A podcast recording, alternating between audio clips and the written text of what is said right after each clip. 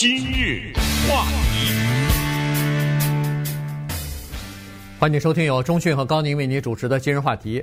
呃，洛杉矶学区和这个教师工会呢，在礼拜二的时候达成协议了。这个洛杉矶学区，或者说我们洛杉矶地区吧，这个整个的公立学校。中小学呃，陆陆续续都要重新开放了。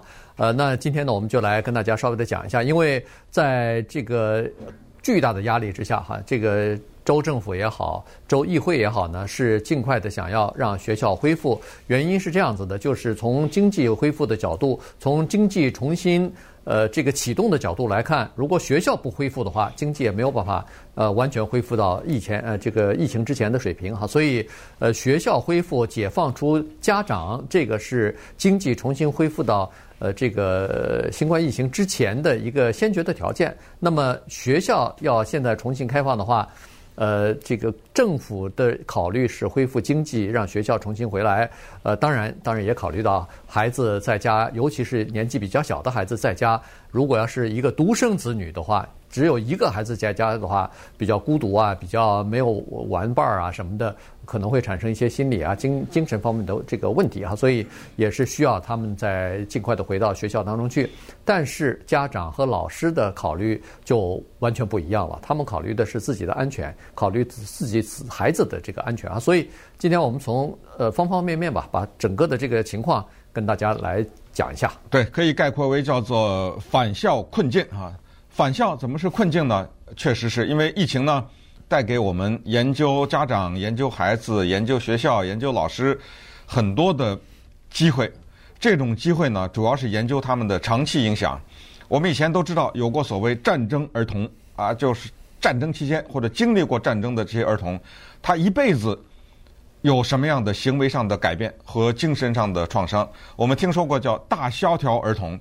啊，经历过大萧条的孩子，他们长大以后，他们怎么对待金钱？他们怎怎么对待困境啊？等等，我们也听说过所谓丧亲儿童，就是孩子在很小的时候失去一个或者双亲，他们这一生的影响。我们也听说过社会学者花了大量的精力啊，和他们的各种各样的角度去研究所谓离婚儿童啊，就是家里。如果父母离异的话，那么孩子呢，在成长的过程中有什么样的心理影响？这一次呢，就产生了所谓“疫情儿童”现象。这个就不是洛杉矶，不是纽约，是全世界的一个问题。尤其是所谓的远程上学和远程工作，一个叫做 distance learning，一个叫做 remote working 啊，这两种持续性的对人类的影响会是什么样？远程工作这个不用说，它肯定是。从疫情当中产生出的一个新的常态，也就是有一天所有的人都打了疫苗，疫情也过去的话，很多人还会继续远程工作。那么这样的话，对于他的家庭关系是什么影响？他和同事之间的关系，和老板之间的关系，这个又是长久的变化。在家上课这件事情，对于很多家庭来说啊，面对的冲突啊，什么我们以前都讲过的对孩子的虐待啊等等这些。给孩子的影响也是长期的影响。随着返校这件事情变得越来越近了，我们加州或者洛杉矶是四月份，嗯，纽约很多地方都已经开了。我发现了一些很有趣的现象，那就是亚裔的人在这一点和西语裔和黑人有点像，他们不希望孩子回到学校去。比如说，亚裔的学生在纽约占人口的或者占所有学生的百分之十八。但是呢，愿意回到学校去面对面上课的亚裔的学生，纽约市只有百分之十二，也就是在低于整个的人口。而且大家也知道，我们亚裔的家庭啊，跟我们说的所谓的白人的家庭呢，有点不太一样，就是我们三代同堂的特别的多，对吧？呃，光是我稍微想想，光我们电台将近有十家这样的人，就是家里面三代同堂。呃，父母、孩子加老人住在一个屋檐下，在全美国这是什么情况呢？一个白人的家庭里面三代同堂啊，在人口当中或者在家庭的总数当中呢，占的不到百分之十五左右。可是亚裔的家庭一倍，百分之三十都是三代同堂在一起生活，呃，就互相有个照应。所以这个呢，是亚裔的一些孩子不愿意回到学校的一个特别主要的一个原因，因为或者说是家里面不希望他们回去，怕把这个病毒带回来，家里有老人呐，对不对？所以这是一个比较大的一个原因。还有一个第二个大的原因就是担心学校是不是安全，你的防御措施做得怎么样？小孩在一起摸爬滚打怎么办？第三就是一个独特的担心，受歧视，这是一个新的歧歧视。这个新的歧视就是可能孩子怕被打，因为是亚裔的面孔，被一些其他孩子欺负，这也是一个问题。还有一个呢，就是有一些华人的家庭啊，他们挺喜欢这种远程上课的，所以种种的原因就造成了我们今天要谈的叫做返校困境。嗯。我们先看看这个学校里边他上课恢复上课的情况哈，因为呃，你不要一听说是哦，这个重新开放校园了，就和疫情之前完全一样了，呃，不是一样的哈，完全改变了。这个学校的生活，尤其是中小学的这个学校里边的上课生活，也全部。有改变啊，这个呃，他采取了一系列的安全的措施啊，包括全程戴口罩啊，包括呃，这个就是保持距离啊，呃，不能呃接触啊，经常洗手啊，然后呃有通风设备啊等等啊，这些措施呢，学校里边都要一一的满足才可以。而且现在教师工会的提出来的一个先决条件。应该说是两个吧。第一个就是说，我们教师要都注射了疫苗以后才能回去，而且注射疫苗我们都知道要打两针，两针完了以后还要待两个星期才有完全的保护。所以从打第一针开始到你真正的得到完全保护，这一说就是六个星期了。所以，呃，有很多学校为什么选择四月十九号重新开放学校，就是这个道理。从那天签就是签协议的时候，你。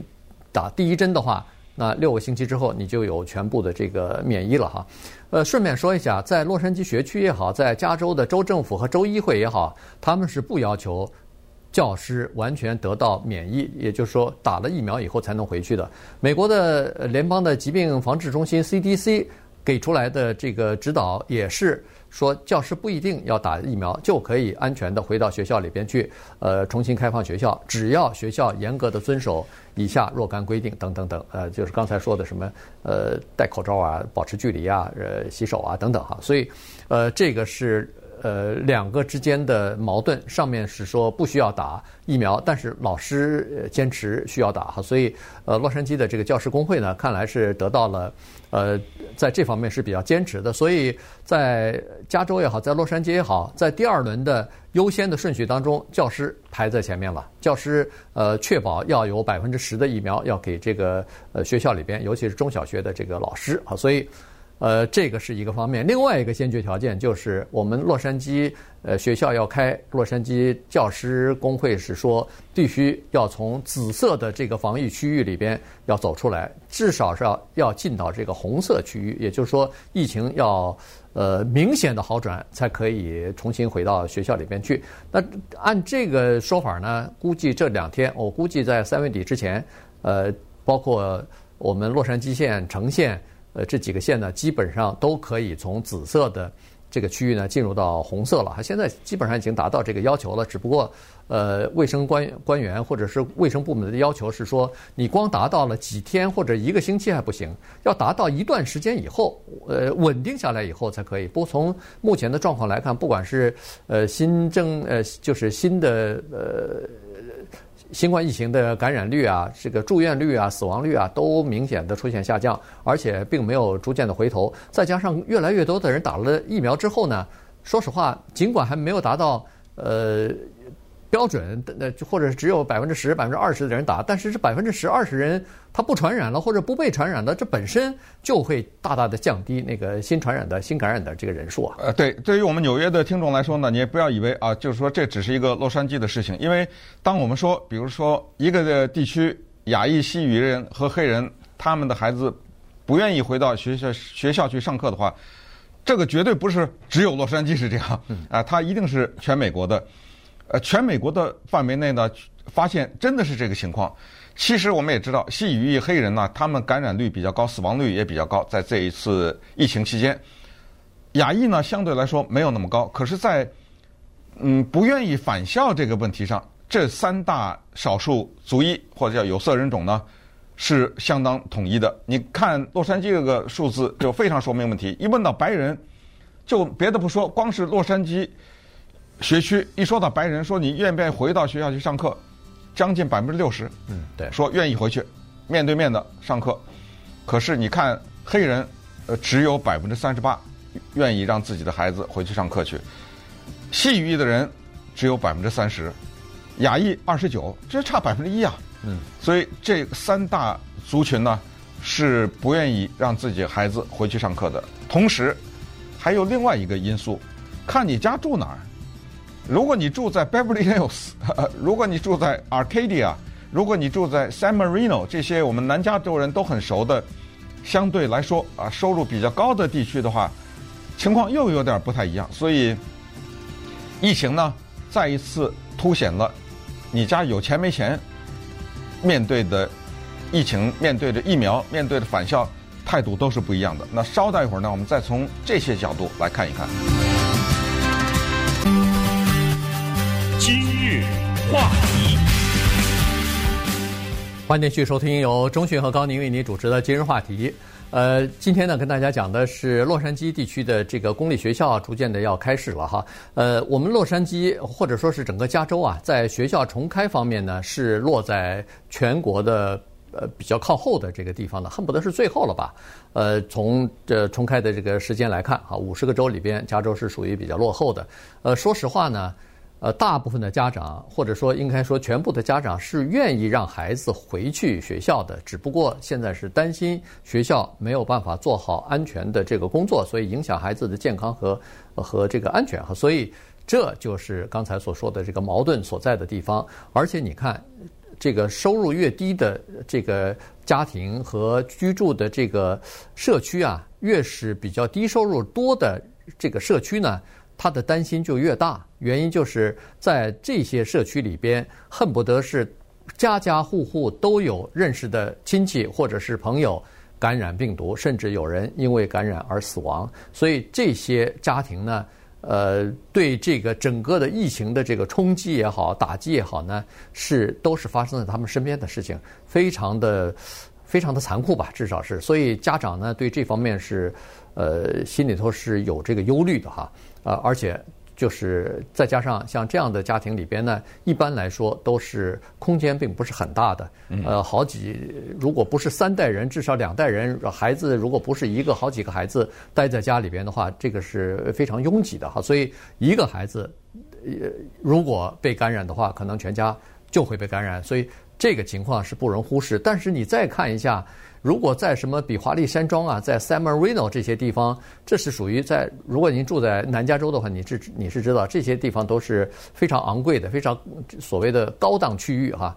在这些地方的家长呢，他们反而对送孩子回到学校里边是持比较开放或者是支持的态度。对，这个真的很无奈哈。呃，我们这边有一个著名的学校南加大，他做的社会调查。发现十五万年薪好像是一个呃分水岭哎，家里收入在十五万以上，其实对于一个家庭来说，这个也并不是有钱呐，对不对？但是这十五万就有决定了有百分之六十八的这样的家庭愿意把自己的孩子送回去，而其中就是我们说愿意把孩子送到学校上学的这些家庭当中，有百分之六十几是。白人的家庭，这个就跟收入没关系啊，只要是白人家庭，有百分之六十几愿意回去，然后十五万以上又是一个百分之六十八。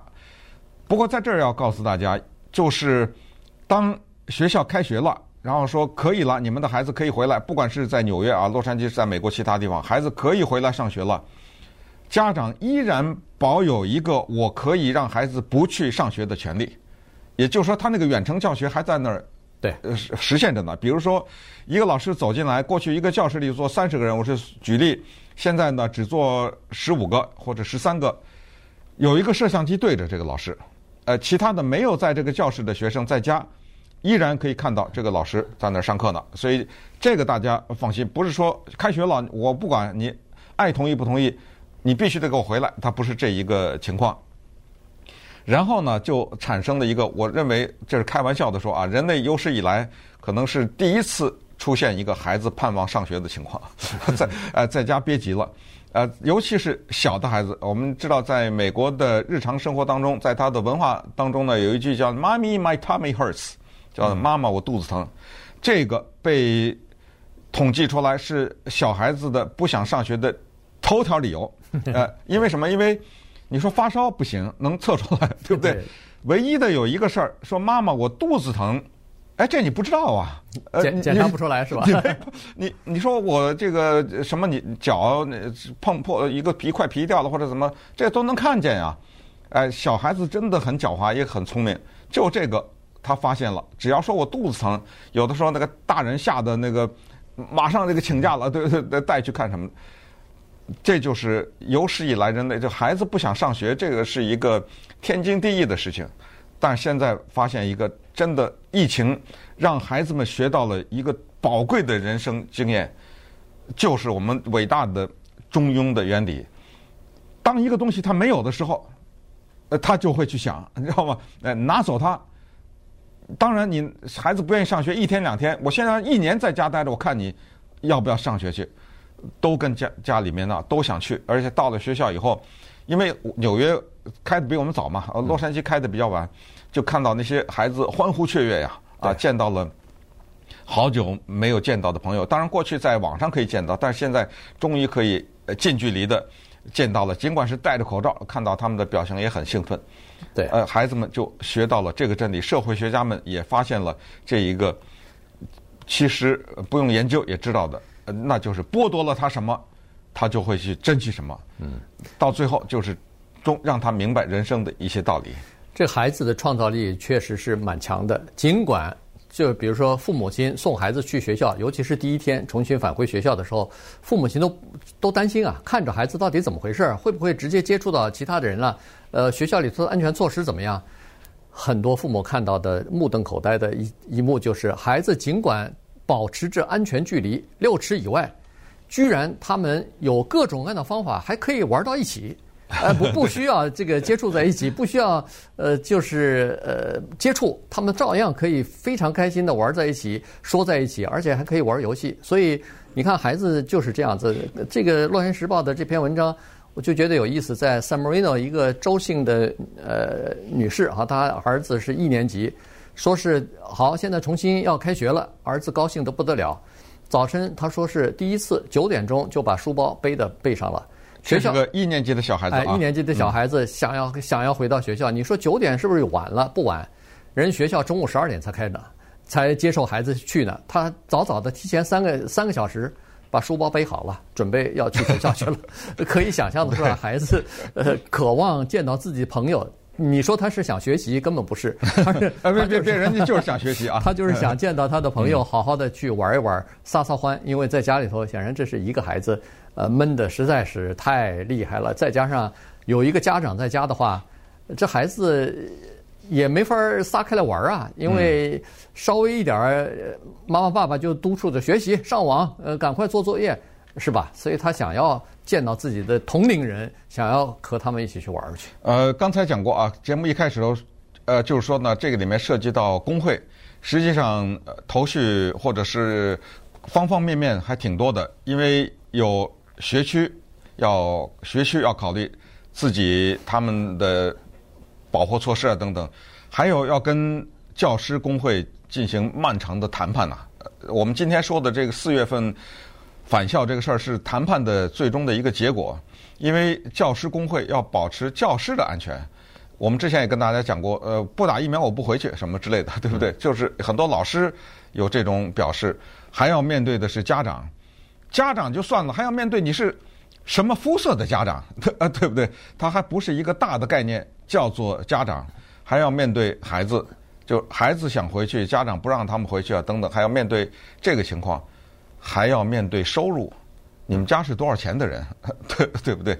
你们家的收入在哪里？你们家住在一个什么收入的呃区域里面？等等，那么这些呢，都是疫情产生的一些社会现象，而且是呃全美国的一个社会现象。你比如刚才说到的纽约是这个情况，芝加哥也是这么一个情况。芝加哥，呃，三分之二的白人家庭说我们要送孩子去做这种面对面的学学校生活，去过这种生活，但是呃黑人、亚裔、细语不到三分之一，你看，这就是一个全美国的情况。哎，不过从这个事情上呢，就是有一些家长的呃说法，或者是他们的意见呢，我觉得倒是挺中肯的。他们就是说，在呃学校商量要什么时候重新开放校园的时候，重新开放面对面上课的时候呢，没有把家长包括在里边，也就是说没有让家长去参与。他说这个事情呢，稍微欠缺考虑了。原因就是说，这是。我们的孩子，我们关心这些孩子的安全和健康。如果要是让家长来知道学校制定的哪些安全措施，让他们放心的话，我相信他们愿意把孩子送回学校的比例就会大幅增加。